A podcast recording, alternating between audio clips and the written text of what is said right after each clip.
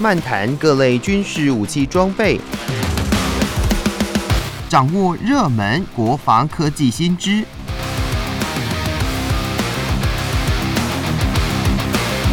军武说早安，陪你一起领略国防知识力量。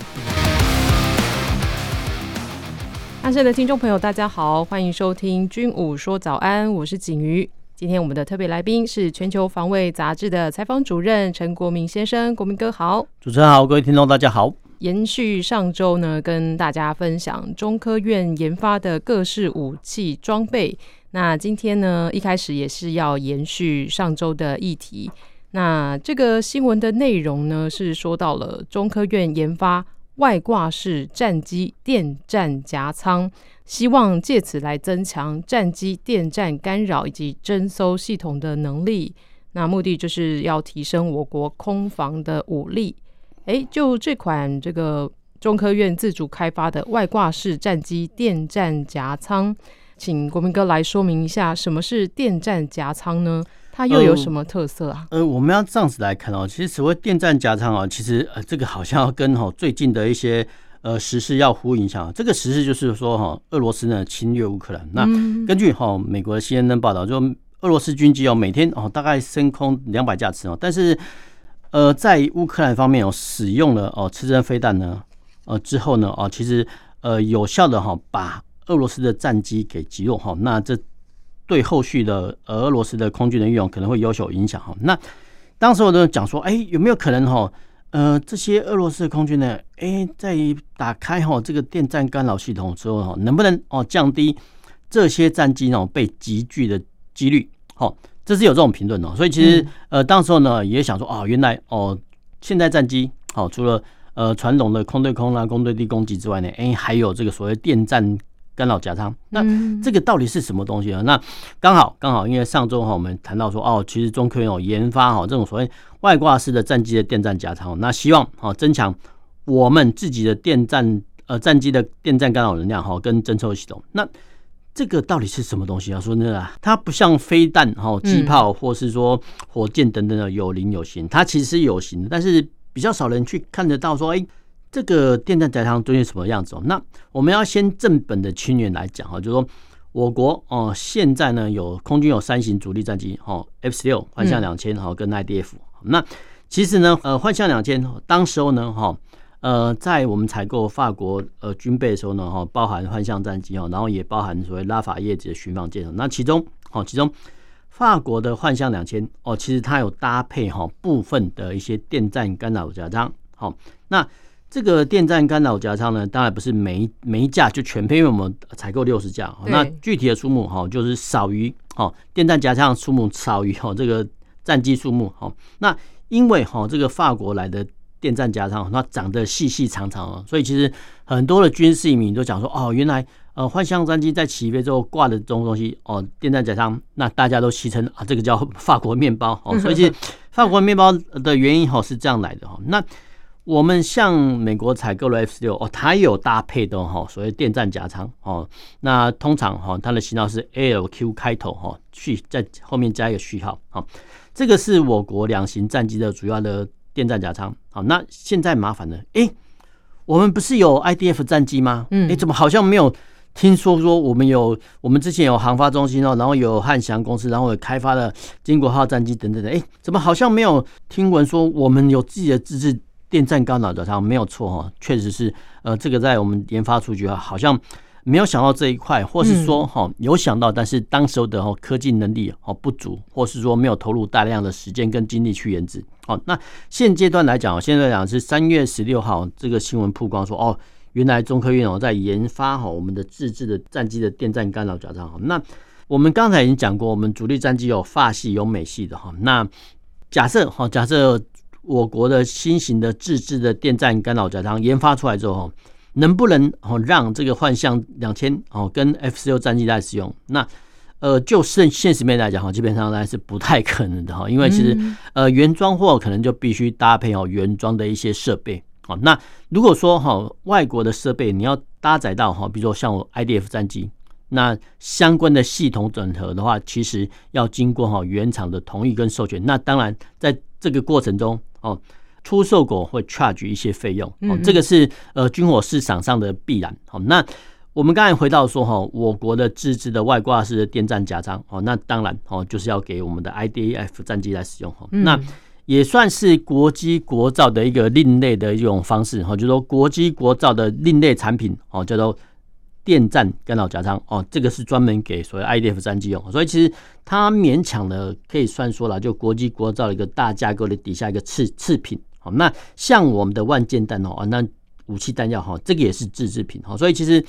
呃，不管是电站夹仓，还是说万箭弹，还是说 IDF，都是哦我国的自制的产品哦，这个是我们呃科研人才的努力的精华，这边要予以肯定哈。那我们再回过头来讲说，哎，这个电站夹仓呢？到底有什么功能哦？那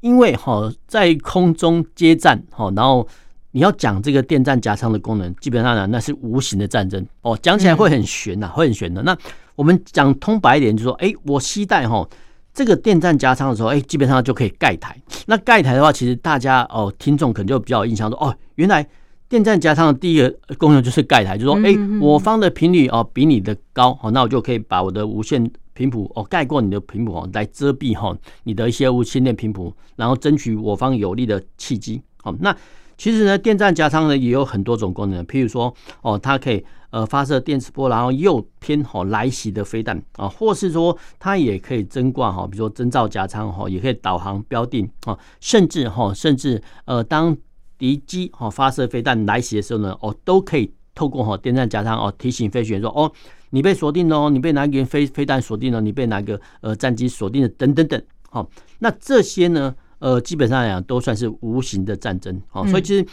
呃，为什么我们花这么多时间来讲哈？因为这个确实是悬上加悬啊。比如说我们在啊，不管在历次的汉宫演习啊，或空军的操演中，哦，都看到说哦，飞弹发射出去的发射了很雄壮威武哈，甚至哦，战机哈在模拟哈。被飞弹攻击的时候，呃，它会抛射哈大量的热烟弹，然后火树银花的样子哦。那这些呢，我们都算作是有形或者说可以看得到的战斗动作哦。但是我们刚才讲过的这个电战夹舱哦，那个算是无形的空中战斗哈。讲起来真的很玄哈。那大家要有个概念，说其实呃，如果说哈战机使用了电战甲舱哦，那就很像电影一样哦。呃，披了一个隐形斗篷啊，就会让哈 暂时让呃敌机看不见哈。这个是呃讲白一点是这样子，当然实际上没有那么那么简单了哈。那我们只能说哦，现阶段的空战哦，呃，这个搭配电战夹舱的战机，基本上啊都算是每一架战机要升空起飞前一个必备品。好，那过往在越战的时候呢，哦。呃，越战的时候，美国呢是打所谓的空军的大团体战争，好，比如说它一个机群哦，可能有七八十架战机，哦，那这些呢战机呢区分为，比如说战斗掩护组、哦攻击组，那还有加油组，那还有一组就是最特别是所谓电战机组，哦，换句话说就是他把哈这个大批的电战机哦编成一个群组，然后呢先行哦，我们要讲说先行哦进入对方的空域哦去从事干扰。呃，对方雷达或飞弹的频谱，然后让呃我方的战机哦能够顺利的进入空域去执行任务。哦，那这个是美国以前在越战的做法。那当然现阶段也有这种做法，只是说我们刚刚讲过了哈，不管是战斗掩护组、攻击组、哈空中加油组、哈还有预警机，还有这种所谓电战机的编组。哦，那一次出去哦，基本上来讲就七八十架，说真的是有点好浪费呃人力跟物力啦。所以说现阶段来讲，因为哈。科技的改变哈，跟武器的进步，所以现在呃，只要能一两架战机哈搭配哈它本身的一个电战夹舱哦，它就可以执行哦。以前在呃四十几年前哈，美军的大机群哈在越战越南战争的时候所遂行的任务哦，这样讲的话会比较快哦。但是我们虽然说是这样讲说，现在哈呃战争的工艺或者说科技的工艺越来越精巧，但是我们要想一下哈，哎，其实。这个电站夹舱，哎，它其实都有学问的哈。我们刚才已经讲过，哎，法国的幻象两千挂载这个电站夹舱，我们戏称叫做法国名标长条形的哈。那长条形的话，其实我们必须想象一个画面，说，哎，战机哈在空中哦，基本上都是高速飞行的。那有必要的时候还会所谓超音速飞行哦。那在高空或空中飞行的时候哈，那所有的外挂的，比如说副油箱或是飞弹，它的外形呢，尽量是越流线型越好，哦，你总不能挂一个方方正正的东西哦，在呃机的挂架上哦，因为这样会阻碍飞行的一些动作，然后呢，呃，对飞行来讲也是非常不顺畅哈，会增加飞行阻力。哦。所以我们可以看到哈，战机西挂的飞弹好像都是跟铅笔一样，没有错，就是这样子，因为减少哈正面的呃阻力哦。那同样的电站夹舱呢也是一样，所以长得哎怎么细细长长哦，没有错，这个也是都比照哦飞弹的狭长型的方式来处理哦。但是呢。呃，我们虽然说哦，呃，这个电站夹舱看起来薄薄的、短短的，但其实我跟各位听众报告，其实那每一个电站夹舱都是该国的科研的重心。那换句话来讲哈，除了呃外形大家可能会相类似之外，哈，重点是说，哎，在这个电战夹舱里面哦，输入什么样的参数，然后它能应对敌方什么雷达系统等等等，这个才是该国的智慧结晶。哦，所以其实。我我们回到哈最原始的新闻说哦，原来中科院哦到了哈最近哦才在研发说哦呃我们会有一个外挂式战机的电战夹舱哦，但是我们要反过头来讲哈，一旦研发成功之后呢，哦这些所谓的知识产权或是内部的 know how 都是掌握在中科院手中，然后呢呃这些的 know how 跟知识呢可以替我们的 IDF 战机增加很多战力。哎，刚刚听国民哥讲哦，现在才知道原来。就是像我们自己研发的这个呃外挂式战机电战夹舱，原来只能用在我们自己研发的这些战机上。那如果说要跟其他国家，比如说 F 十六啦，或者是幻象两千要结合的话，是必须要有该国的授权哦。嗯、我们以前有做过，我们叫。中国大陆叫逆向工程啊，我们这边叫严防办理哈，其实都可以。那就是说，透过哈逆向工程哦来，你说拷贝哈，或者说复原哈对方的产品哈，这个是科研的一种方式哦。但是我们不管是国内或是国外哈，这种所谓的逆向工程，你说要抄袭或是复原哈，呃，对方的产品，说真的会比较难，而且会碰到很多的困难。那不如哈研发说自己的东西，然后呢，给我们的自制战机来使用，所以其实呃最明显的道理说，我们研发的万箭弹，嗯，能不能挂载在 F 十六战机身上，好像不行。所以其实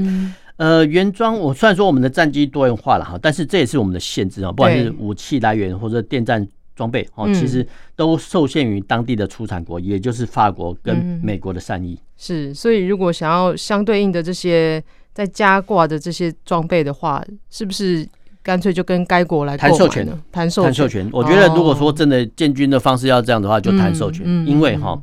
我们现阶段来讲哈，没有那个时间哈，去慢慢的揣摩说人家的知识产权。对。那如果经济状况好的时候，那空军又很需要的话，那不如啊，就就台授权生产 或军购。是是是，好的，分享到这里，我们听首歌曲，再回到节目当中。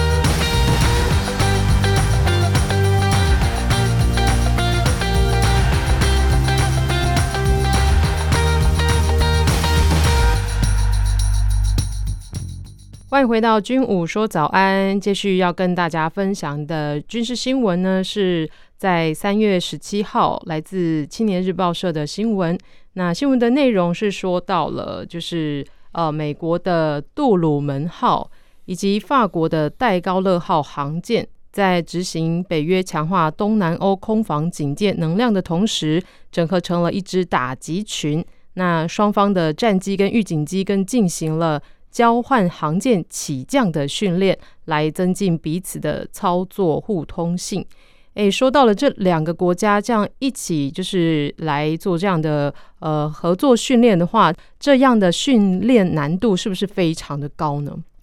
呃，我们要这样来说，这个三月中的新闻哦，其实是在、嗯、呃北约那边哈发生的。而北约啊，其实美国是一个成员国啊，所以其实呃美国哈基本上讲会派遣比较多的军力哈跟。呃，当地的国家哈做一些对抗跟演习啊，譬如说在挪威进行的酷寒演习，是酷寒演习主要是美国哈派遣哦部分的一些呃兵力呢到挪威哦去跟哦相关的北约国家演习。然后呢，在地中海，哎，其实美国也有军力哈来派遣演呃跟北约国家成员国做演习。说真的，美国真是一个世界大国。那这个新闻的很有趣的意思是说，哎。美国的杜鲁门号航舰呢，跟法国的戴高乐号航舰呢，呃，其实哦，在哈地中海呃做一个巡逻跟巡弋。哦，那但是呢，这个时候呢，呃，杜鲁门号上的 F 十八哦十八 E 战机跟呃戴高乐号上所搭载的标风 M 战机呢，居然哈，居然呃不是降落在各自的航舰中啊，居然是降落在别人的航舰中哦，来验证说，哎，这个战时的可行性哦是怎么样？哈，说真的，这个是这蛮有趣的一个特例哈，因为。就北约跟美国来讲，就是说大家的装备军备哈，虽然说不一样哈，但是最理想的就是说，哎，我的航舰哦也能起降你的战机，你的航舰呢也能落我的飞机哦。那有可能是呃，比如说 A 国的航舰呢让 B 国的战机来降哈，那 B C 国的航舰呢又可以哈降落在 A 国的航舰上。但是呃这样来做呢是可以发挥哈最大的作战效益。譬如说哈，假设。哦，美国杜鲁门号航舰搭载八十架，好，那法国戴高乐航舰好搭载四十架，好，那万一万一好，比如说假设啊，比如说在跟俄罗斯对战的时候，哎，一艘航舰被击沉，那另外一艘的航舰的一些搭载的舰载机，哎，如果说能落在哈对方的航舰上，然后增强它的战力，哦，那个是最理想状况。但是我们再必须讲到一个不幸的消息，说，这个理想是不可能实现的，因为现阶段来说，哈，因为。呃，武器装备呢越来越精良化啊，越来越精良化，就是说，呃，美制的系统呢有美制系统的优点，那法制系统哦有它法制系统的呃优点哦，各有长缺哦。那这个新闻是说哈，呃，法国的戴高乐号航舰上的标风 M 战机哦降落在杜鲁门号啊，但是杜鲁门号上的 F 十八 A 一哈呃 EF 战机哦就没有降落在戴高乐号上航舰上，因为。呃，美国它其实有它的一些考量哈，所以其实杜鲁门号的舰载机啊，居然哈只是在戴高乐号航这样做 touch and go，就说哎没有着陆啊，就是碰地之后就重飞，哦，就要 touch and go 触地就飞行哦。说说真的，呃，你要美国的舰载机哈去降落在那个比较小的法国航舰上哦，呃，就算哈飞行员经过怎么样的努力，哦，虽然实际上还是会有所障碍哈，但是。呃，戴高乐号航舰上的飙风 M 战机哦，它算是比较轻型的战机哦，所以其实降落在大航舰上来，基本上来讲，呃，心理上飞行员心理上来讲就没有什么挂碍哈。其实这个是呃非常有趣的现象哦。那我们在讲到说，哎，法国为什么不一样？说真的，法国哈从它二次大战以来哦，他们就在军备上哦就强调它的独特面哦。那虽然说后续呢，呃，它也是北约成果，但是它有它的武器装备的一些独特性，譬如说哦。法国呢是用雷克勒战车哦，雷克勒是二次大战的法国一个名将哦。那呃，这个所谓的北约武器不同体化也表现在欧陆各国上哈。比如说，法国用雷克勒主战车啊，美国用 Mi A two 哦，我们也将引进。那英国用挑战者，那法国用包二 A 七哦，说是呃，大家呢互不相同调。那唯一同调就是说，哎。主炮的口径哦，基本上就定在一百二十公里哦。那这个是达成所谓的弹药后勤的统一化哦。那战车没有统一化，就是说你会开德国战车，你不见得好会开呃美国的 M1A2，但是呢，呃弹药是相同的哈。那呃陆地上哦是这样子，那其实法国呢哦在海军上也是一样哈。它你英国有航舰是不是？好，那我法国也要有航舰。所以其实到现在呢，呃法国居然还有所谓戴高乐号航舰的存在哦。那呃，这又表现在所谓的核子武器的政策上哈。那英国呢，他们的潜射弹道飞弹基本上是沿用哈美国的潜射弹道飞弹哈。那虽然说潜艇不一样，但是法国就比较奇特哦。哦，法国就奇特说，哎，我要开发出哦自己的核子的战略潜艇哦，连呃要投放的啊，比如说核子武器的哦，也要经过比如说以前的幻象战机哦来投资哦，都不太一样。就是说法国呢军备的话，总是要独树一帜哦，因为。他们是基于哈历史上的观念哈，总觉得哈外国是不可恃哈不可靠哦，就是说他们要自己的独立的作战。好，那呃最明显是说，哎，欧洲各国很多国家，比如说像德国哦，他们之前是不允许被再武装，然后德国或其他国家都相信哈美国提供的核子的核主跟核子打击的报复能力的保证哦，但是呢，法国就不相信，法国说不太对哦，好，那我要独立哈研发自己的核子武器哦，核子装备哦。这个还只是核子战略上，那同样的哈，在海军上呢，哎，法国呢也要哈研发哦自己的自制航舰哦，说真的是呃蛮有胆量的，因为到后面哈到后面去呃研制哈这个航舰成功哦，这个固然是好事哦，但是呢上面的舰载机哎怎么样的设计然后怎么样取得，这才是重点哈，所以其实到后面哈呃法国研究到最后，在航舰舰载机的部分还是。沿用美国的 E two 这个预警机哈来做一个延改哈，基本上来讲是算是沿用美制品哦。那为什么航舰跟呃陆地上一些呃飞机操作不太一样哦？因为我们想象一个画面哈，就是说，诶，陆地上哦是一个跑道上哦，算很长哦。那对飞行员的降落的时间来讲哦，这个跑道是静止的，除非好，除非。这个飞行员降落的瞬间哦，发生大地震哦，否则的话呢，这个跑道不会动。那换句话说来讲哈，对陆上的飞机的飞行员来讲，机场的跑道是固定不会动的哦。那只要按照既定的下滑程序呢，哦，就可以慢慢的降落。好像基本上来讲哦，我们啊不太会看到哦说啊呃机场哦在呃飞机降落的时候哦冒出一一阵烟或是重落地哦比较少啦，偶尔会有重落地哦，这个是陆地上的状况。但是呢，航舰就不一样哦。航舰，比如说像美国哈这种所谓超级大航舰，十万吨，十万吨的航舰呢，在海面上航行的时候啊，当然是很平稳的，没有错。可是，哈，可是呢，人类的机器不能违抗大自然，所以其实不管哈，你是十万吨的航舰，哈，甚至说二十几万吨的一些船舶，他们在海面上航行都会遭遇到波浪的影响啊。换句话说，哦，当这个舰载机的飞行员。在降落于飞行呃航舰的飞行甲板的时候呢，这个时候呢，飞行甲板是会浮动的。好，换句话说，它可能遭受到海浪，比如左右漂移或是上下漂移等等等。好，这个都会造成起降上的困难。好，所以其实呃舰载机的飞机哦，在设计的时候哦，他们的起落架好就是连呃飞机呃连接轮胎的部分，那个叫起落架哈。起落架的部分通常会做的比路上的飞机来的强韧，哦，因为哦，因为海上要降落的时候，哦，常常哦碰到这种啊波浪冲击啊，或是摇摆的时候，哈，所以其实舰载机哦的设计方式跟哦陆上的飞机的设计方式完全不一样，哈，所以其实因为啦，因为法国在研发哈他们航舰的时候呢，并没有考虑到哈这个舰载机的部分，所以其实他们哦在呃除了标风 M 这种轻型战机之外呢，哦他们在预警这方面呢，其实是跟美国求助哈，所以其实。呃，就总的来说，哈，总的来说呢，美国呢是目前哦世界上哦操作哈最多那种超级航舰的国家哦，那基本上它是常年哦维持叫十加一的状态，所以十加一的状态就是说，哎，十艘哦都在外面跑，但是有一艘哦可能要睡行大修等等等，哦，就十加一哦。那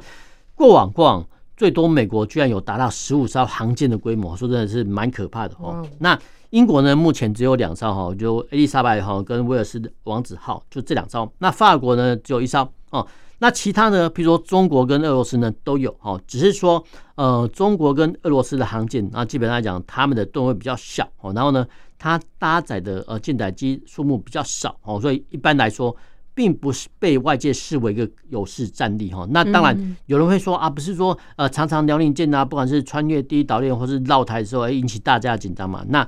我们要反过头来讲哈，就是说台湾周边海域的空域的勤监侦能量哈，是真的还足够啊。所以其实说真的哈，单一或单热航舰战斗群说真的呃不足以为为事啦，说呃不会我们想象那么可怕哈。那我们只是呃惊讶说哈，透过这个新闻来看说哦，原来哦不管是美国、法国或是北约国家哈，他们在验证彼此的战略的时候呢，居然是透过哈。呃，这种所谓我们叫双降程序哦，来验证哦，这个可行性如何？那无论如何，我们可以从这个新闻看说，哦，原来你美国呢常常跟哦北约国家做演习，哦，真的是在玩真的，就练习说啊，战时或者说危机的时候呢，哦，呃，有战损的状况时候呢，哎，你能不能落在我的舰上？我能不能落在我的舰上？这个才是军事协作跟军事协同的一个另类的表现。那当然啊，举行呃相同的军事演习或联合军事演习，这是最快的哦。其实，但是其实我们透过这种啊上述的这种联合演训，我们也可以发现说，哦，原来美国跟法国的交流是这样子的。那日后啦，日后我们跟美军的交流，可不可以比照的类似的方式办理？我想呢是可行的哦。至于说呃相关的细节，当然是我们必须承担，再必须做努力。诶、欸，那说到这种联合的演习啊，那以我国如果以就近的国家来看，亚洲国家的话，国民哥，你会觉得我们是应该跟哪些国家也可以做这样的演习呢？就近的话，我觉得，因为刚才我们讲过了，因为台湾说的它地位哦，处境比较奇特，哦，比较奇特。那你如果说派啊，比如穿制服的军事官哈去参加外军的训练，那中国一方面一定会激烈反对。那所以我想哦，不妨哈，不妨呃，以后还有机会的时候，不妨哈，这些官士兵，这是各个兵科的官士兵哦，在经过挑选之后，然后然后有部分哈英语能力的时候，其实哈不妨。哦，直接换装便服哈，跟哦以观察员的身份跟美军哈去做一个相关的演习交流，或是说每日在啊，比如说举行的话两栖登陆演习，哎，我们呢就便服哈便服军官哦，然后去以观察员身份观察哈，哎，这个每日两两栖登轮也是怎么样的？因为日本人也是东方的脸孔，所以其实说真的，你只要哈不在一些社交场合上发生，说的话。呃，中国方面是看不出来说，哎，我们有派员参加。那当然了，这个是比较隐晦的做法，只是说哈，透过这种隐晦的做法，哎，其实可以增强我们各兵科的战力。我觉得这个是不错，而且前提是美国要先让你同意，让你去观察，否则的话，我这种机会是没有的。但是如果有这种计划，我们是建议说哈，呃，真的就是在职的官士兵哦，各个兵科哈。呃，如果有可能的话，哈，真的先先把英语学好，因为呃，上面哈在派员的时候，哈，一定会考量哈语言的因素嘛。所以其实要真的想出去哦，见习观摩军官，我觉得先学习语言，这是一个不错的第一步啊。嗯嗯，好的，那我们今天军武说早安就跟大家分享到这里，也谢谢国民哥的分享，谢谢。我们军武说早安，下周见喽，拜拜。